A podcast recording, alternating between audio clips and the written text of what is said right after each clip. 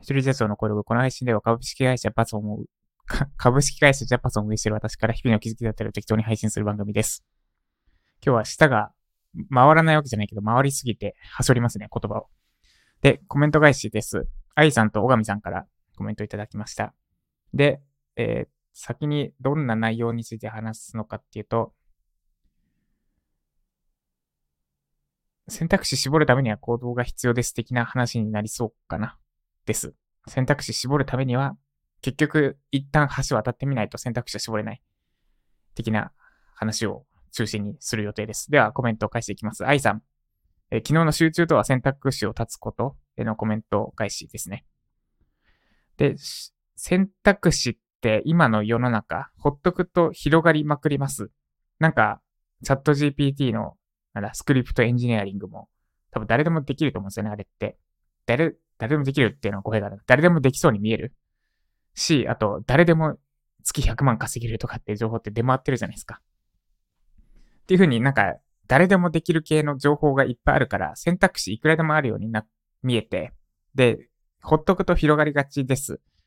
で、そうじゃなくて、必要なのは選択肢を断つことです。で、それこそが集中するってことです的な配信を昨日しました。で、それへのコメントです。アイさん、今日は面談ありがとうございました。体調悪い中だったのですね。無理されてたのでは申し訳なかったです。どうぞ大事にしてください。ありがとうございます。で、大丈夫です。体調めっちゃ悪かったら、こ、あの、こちらから断りますので、めっちゃ無理はしない、しませんので、ありがとうございます。で、あと、あれですね。まあ、メンタル面でなんか、ふわふわというか嫌な感じだったんで、プール行ったら、だいぶ治りました。プール行って、1650メートルかな。なんか中級スイムとかっ毎週も火曜日か、やってるんですけど、中級だったり、初級だったり、上級だったり、それに参加してきて、めっちゃ体を動かしてきました。で、あれなんですよね、メンタルやれるときは体を動かすのが一番いいなっていうのはめっちゃ感じますね。で、週末のマラソン体調万全で臨めますように。ほんとっすね。で、ただあれですね、メンタル面の問題だから多分大丈夫ですね。あとはいえ、ちょっと先週フットサルをやりすぎて、左膝が、左足がなんか嫌な感じに痛いんですけど、まあ大丈夫です、多分。森林の空気に大量に含まれるアルファピネンや、これなん、なんて言うんですかね。なんとか3、ガンマ？ガンガンマ？違うな。なんとか3カレン。ちょ、これ、グ、ググりますね。なんとか3カレンには、副交感神経を優位にして、あ、あれ？コピペできなかった。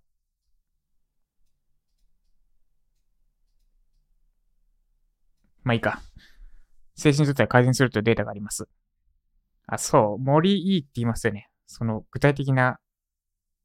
成分は知らなかった。アルファピネンとか知らなかったですけど。そう、私、家の近くに森があるんですよね。なんか、こんな、一応、街、東京まで一駅だし、横浜市だし、なんでこんなとこに、こんな森がってとこに森があるんですけど、そう、そこもたまに行かないとダメですね。でもやっぱ森行くと、おおって、なんか、なんか安定する気分になります。ちなみに肥満抑制効果もあるそうですが、これは全然ジャパソンさんにはいらない効果ですね。まあ今のとこそうっすね。でもあれなんですよね。なんかトライアスロンで燃費良くなっちゃったっぽくて、この2ヶ月あんまり運動してなかったんですけど、前と比べてすげえ太りやすくなった実感ありますね。で、基礎代謝高いって、要は普通に生きていくためにたくさんのカロリーを消費するってことじゃないですか。つまり燃費悪いってことなんですよね。で、トライアスロンで長い距離、長い距離動くためには燃費良くする必要があって、で燃費良くするってどういうことかというと、少ないカロリーで生きていけるようになるってことだから、太りやすくなるとも繋がるのかなとか思ってます。今あれですね、体脂肪もトライアスロンのレース最後に出たのが10月7日で2ヶ月経ってないここ最近そんなに長めの運動をしてなかったんですが、それだけで、もともと8%台だったのが9.5%とかなってますね、体脂肪。一瞬で戻る。てか、一桁の維持ってめっちゃむずいんだなと思いました。トライアスロンなかったら一桁無理ですね、体脂肪です。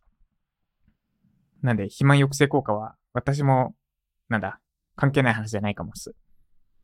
で、伊豆大島の自然に心と心身ともに癒されてきてください。そうっすね。楽しみです。今週の金曜日から伊豆大島行って、土曜日にフルマラソン出てきます。で、選択肢を広げず目の前のやるべきことに集中してやること、その通りですね。まずはライジャパでウェブライターとして独立できるように集中して取り組みます。そうですね。ライジャパンでをサブスクにしてるのも集中するためですね。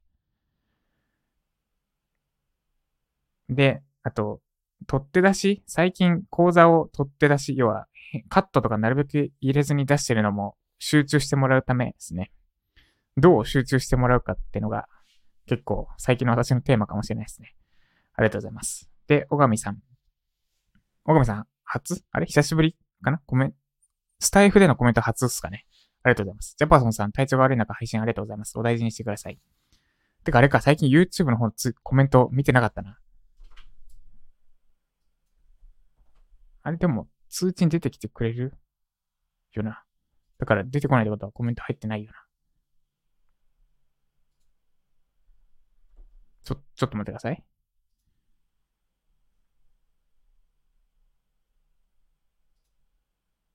あ、入ってない入ってない。OK です。はい、戻ります。今日の内容、小上さんからですね。今日の内容、私にはことごとく刺さりました。今後どう生きていくかに悩んでいる時にあれこれ手を出してあげく、結局今やれるライティングをやり続けるしかないと腹落ちしたところです。動画編集もやってみましたが、これしかないという中で始めたわけではなかったので、おっしゃる通り中途半端になりました。で、まあ、あれっすね。多分動画編集をやってみたおかげで、ライティングをやり続けるしかないって腹落ちできたんじゃないですかね。ちょっと、なんか美美談みたいに無理やりしてる感あるかもしれないですけど。でも、そう、あの、冒頭に話した、は、選択肢を立つためには、橋をとりあえず渡ってみる必要があって、なんか可能性を残したまま進み続けるのってしんどいし、迷いって時間の無駄になるんですよね。例えば私で言うと、プログラミングの講座を出したら、もっとうまくいくんじゃないかって、実際迷っ、今は迷いないですけど、迷ってた時期もあってで、その迷いってすっごい無駄になるんですよね。仮に、プログラミングの講座を作ろうとしたり、実際調べたり、時間を費やしてなかったとしても、迷いがあると、目の前の行動にエネルギーを注入しきれなくなるんで、ロロスが生じるじ。具体的な行動してなかったとしても迷いってのはロスになるので。で、動画編集やってみたおかげで、ライティングに絞られたのであれば、それは絶対無駄じゃなかったんじゃないですかね。というよりは無駄じゃなかったって思えるようにするしかないですね、今後。で、未来の不安を先取りし余計なことをしてしまうのは自分の悪い癖だと分かったので、今やれることを精一杯積み重ねていこうと思います。そうですね。で、不安ってのは、不安について深掘りすると、不安って未来のことにしか思わないんですよね。過去のことに対して不安ってないし、今に対して不安っって思わないじゃないですか。少なからずちょっと先の未来に対して不安を思う。不安に思う。将来稼げるのかなってのはだいぶ先の、なんか直近じゃないですけど、例えば1時間後の打ち合わせ怒られずに乗り切れるかなとかって思うけど、打ち合わせの真っ最中に今のこの瞬間に対して不安に思うことって多分あんまりないですよね。で、絶対にちょっと先の未来であって、例えばサッカーの試合中であっても、パス出したらミスるかもしれないみたいなのって、まあ本当に 0. 何秒の世界かもしれないけど、未来に対しての不安なんですよね、常に。で、で、その不安って何のためにあるのかっていうと、ちょっと先に訪れる今に備えるための不安です。サッカーで言うと、パスミスするかもしれないって不安があるから、丁寧にパスを出して、で、パスを通るパスが通った未来ってのを得ようとするわけですし、あとは、なんですかね。このままじゃ稼げないかもしれないって不安があるから、将来稼げるようになるために行動できるわけです。なんで、不安は悪いことじゃない。何のための不安かっていうと、未来に備えるため。言い方が言うと、ちょっと先に訪れる今をより良くするための不安です。で、ただし、難しいのが、本来は行動するための不安なんだけど、不安に取り憑かれてしまうと何もできなくなってしまいやすい。これがいわゆる、や、病むって状態なん、なのかなと思うんですけど、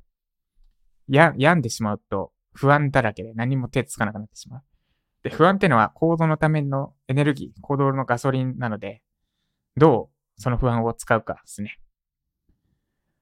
で、その不安をうまく使いこなす。そもそも本質的には行動のガソリンである不安をマイナス面に捉えるんじゃなくて、プラスに使う。要は行動のガソリンとしてうまく活用できるようになるコツは、めっちゃシンプルなんですけど、運動することですね。ちょっとめっちゃピンポイントな話すると、不安になると心臓ドキドキするじゃないですか。で、なんで心臓ドキドキするのかっていうと、てかそもそも心臓がドキドキするのは何のためか、というか心臓って何のためにあるのかっていうと、血液を送り出すため。まあ、その、具体的に言うと、もっと詳細にというか正確に言うと、循環させるためですね、血を体に。で、ドドキドキするってことは、心臓の動きが速くなることであって、で、心臓が速くなるとどうなるかというと、血液の循環が良くなる。要は血の巡りが良くなる。です。で、何のために心臓をドキドキさせるのかっていうと、体の性能を上げるためです。ドキドキすることで血が、血の巡りが良くなるから、体の性能が上がるんです。つまり、不安、ドキドキっていうのは、その場に備えるためのドキドキなんですよね。緊張は悪いことじゃないし、不安ってのも悪いことじゃない。で、その不安をうまく行動につなげるためには、ドキドキした状態を、で、体をうまく動かせるようになることです。で、そのドキドキした時に体を動かせる状態って、めっちゃ簡単に再現できて、それは運動です。運動すると、もちろん心臓ドキドキするじゃないですか。で、心臓がドキドキして、血の巡りが良くなって、で、その血の巡りが行動に、もうまさしく運動、体を動かすためにつながる。運動してると、もちろんメンタルにいいとかいろいろありますけど、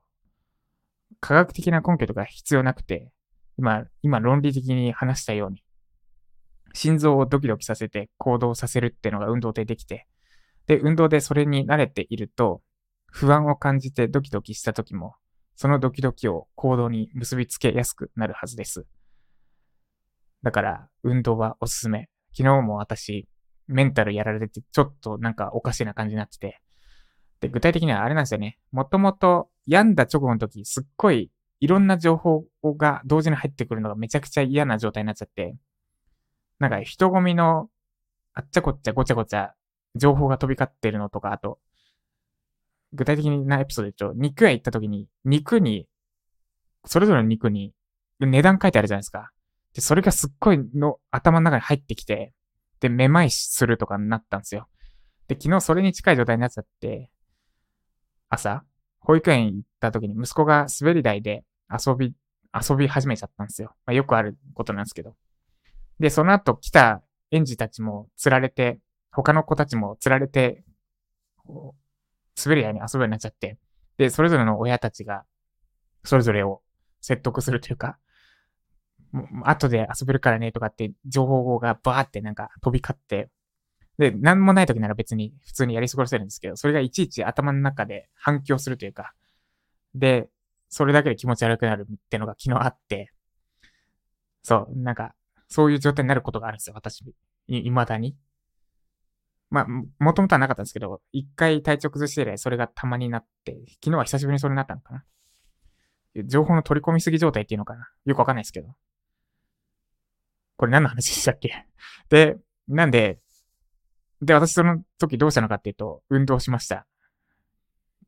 ちょっと今週末フルマラソン出るから、運動しばらくやめとこうかなと思ったんですけど、メンタルやられてたらそれどころじゃないんで、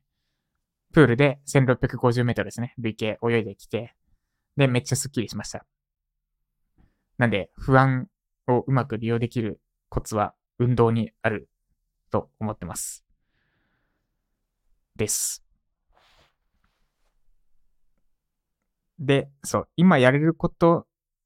集中するコツもそこにあって、やっぱその、運動した後ってめっちゃ集中できるんですよね。で、それはなんでかっていうと、運動することで血が脳に、血が巡って、で脳にも血液がいっぱい行くようになるからです。で、人は運動する生き物っていうか、あの、Born to Run っていう本があって、これ分厚いし、ランナー、分厚いし、そんなにウェブライター向けの本じゃ全然ない。まあ面白いんですけど、要は人は走るために生まれてきた。で、走れたからこそ、現、現在の人類が生き延びれた。ネアンデルタール人は走れなかったから生き残れなかったみたいな、そういうのがすっごい長い長文で書いてある本なんですけど、そう、走るために生まれたんですよ。だから、走らないと、運動しないと体のあちこちに不都合が生じるっていうのは当たり前の話。メンタル面もそうですね。だから運動は大事です。もし不安に押しつぶされそうになった時は、まあ行動も大事なんですけど、行動すらも阻まれるぐらい不安に潰されそうになった時は、まずやるべきことは体を動かすことですね。で、メンタルと体はもうバランスになってて、体を動かさないとメンタルやられるし、メンタルやられると体動かしたくなくなるんですけど、それでも大事なのはまず体を動かすことですね。です。なんか体を動かすことを中心になっちゃいましたが。ということで以上コメント返しでした。小上さん、またぜひスタイフにコメントいただければと思います。無理して毎日配信する必要はないので、ためになった話とかがあればコメントいただければ。あと、リクエストもお待ちしてますので、まあ、適当に気楽にコメントをください。ということで以上、今日私はユーデミのプログラミングのコースですね。これまた、あれです。迷いを断ち切るため、プログラミングの講座、毎年4月から6月に研修講師の案件があるんですけど、それを受ける、受けない、例年迷ってて、楽しいし、なんなら、は、喋りの練習にもなる。実際今年4月から6月、7月に講師やって、めっちゃ、なんだ、えっ、ー、と、カットなし、一発撮り？一発撮りのクオリティがめっちゃ上がったなって思ったんで、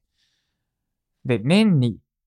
1年間の3分の1をそれに費やすってのもどうかなとか思うんですけど、でもは、めっちゃトーク力上がるんですよね。実際4ヶ月間、平日9時5時でリアルタイムで講義やる機会ってある人いないじゃないですか、まず。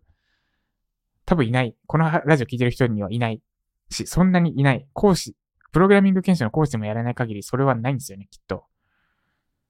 で、エンジニアの中でも研修講師の経験ある人ってすっごい少ないので、めっちゃ貴重な機会で、それをトークの練習としてもめっちゃ使えて、で、かつプログラミングってそれなりに難しい内容なんで、教える練習にもなる。だけれども、なるし、お金にもなるんだけれども、でも、ウェブライターの業務にもっと集中する、ライジャパンに集中するためには、年に3分の1もそこに費やす場合じゃないので、その悩み、今まさしく私、なんで迷って受けたり受けなかったりしてるのかっていうのを話したんですけど、そこも受けないって絞るために、選択肢立つために、プログラミングの講座、それも中途半端なクオリティじゃなくて、これ出したらもう終わりにできるっていうようなクオリティの講座を作っていきます。長くなりましたが、以上、今日も頑張っていきましょう。ジャパソンでした。